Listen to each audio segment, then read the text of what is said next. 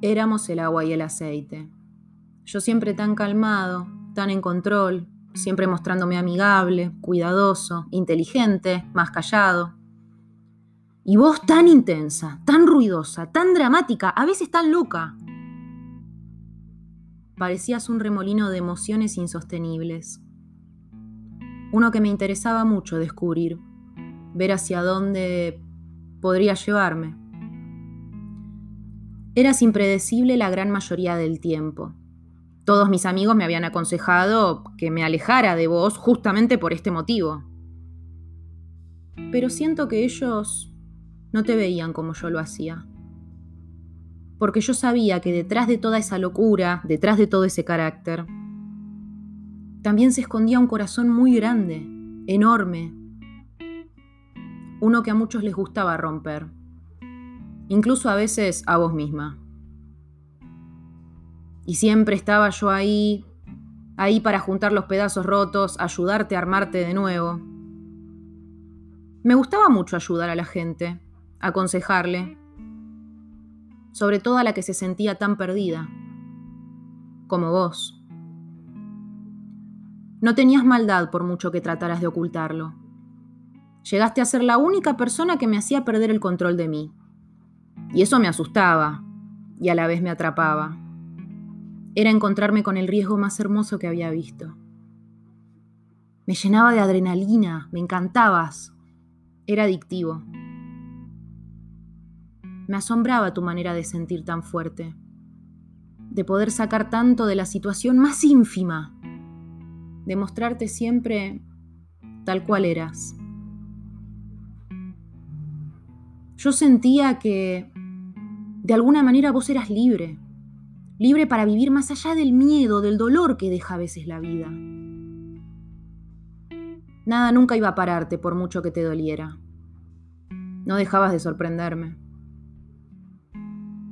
Lo cierto es que compartir la vida con vos era saber que cada día habría una aventura diferente. A mí, por otro lado, me gustaba llorar en silencio, encerrado en mi cuarto, a oscuras o en la ducha mientras me bañaba, deseando profundamente que nadie llegara a escucharme. Nunca terminé de entender cuál fue el detonante, la persona o la situación que me llevaron a ser así, a no mostrarme, a no expresar demasiado cariño. O quizás sí lo sé, lo sé perfectamente porque lo habré analizado medio millón de veces. Pero elegí no verlo, no ponerle nombre. Mejor mantener todo prolijito en mi biblioteca mental. No vaya a ser cosa que dejara salir algo de ahí y explotara todo. Mi peor pesadilla. El punto es que fue la vida la que me enseñó. La que me fue llevando a entender que a veces es mejor guardarse ciertas cosas porque nunca terminamos de conocer al otro. Me parecía mejor idea mostrarme siempre igual, tener todo bajo control, no asombrarme demasiado ni enojarme por cualquier cosa, menos si eso era lo que quería lograr el otro. Lo más importante era que nunca, bajo ninguna circunstancia, dejara salir demasiado mis emociones. Ansiaba enamorarme, igual que vos pero éramos dos rotos que parecían nunca encontrar a alguien medianamente decente. Nos teníamos el uno al otro, por suerte. Te gustaba decir que a mí nunca me pasaba nada, que yo siempre estaba bien, sin ningún problema. Me decías, ¿cómo haces? No puedo entenderlo. ¿Realmente no te pasa absolutamente nada? ¿Nunca? Que me dijeras todo eso me hacía sentir bien, como que estaba ganando que estaba lográndolo efectivamente. Me gustaba sentir, a través de todas esas cosas que decías de mí, que estaba engañándolos a todos. A todos menos a mí mismo. Con el tiempo te fuiste dando cuenta de que adentro mío también había alguien que se sentía muy solo, que yo jamás iba a reconocértelo, obvio. Salvar a los demás de alguna manera me salvaba.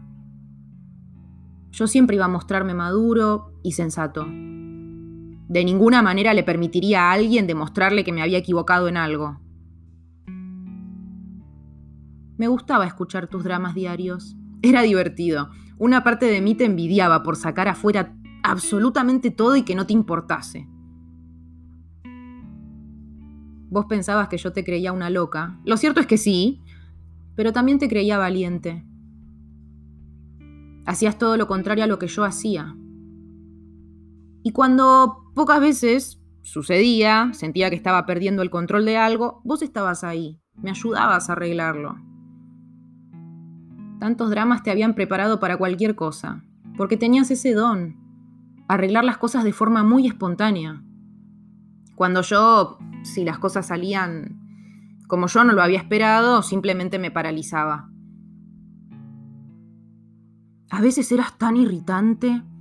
Siento que buscabas provocarme todo el tiempo y hacerme enojar. Cada tanto lo lograbas, lo lograbas. Eras una nenita caprichosa insoportable. Y yo siempre teniendo que hacer de padre o de hermano mayor.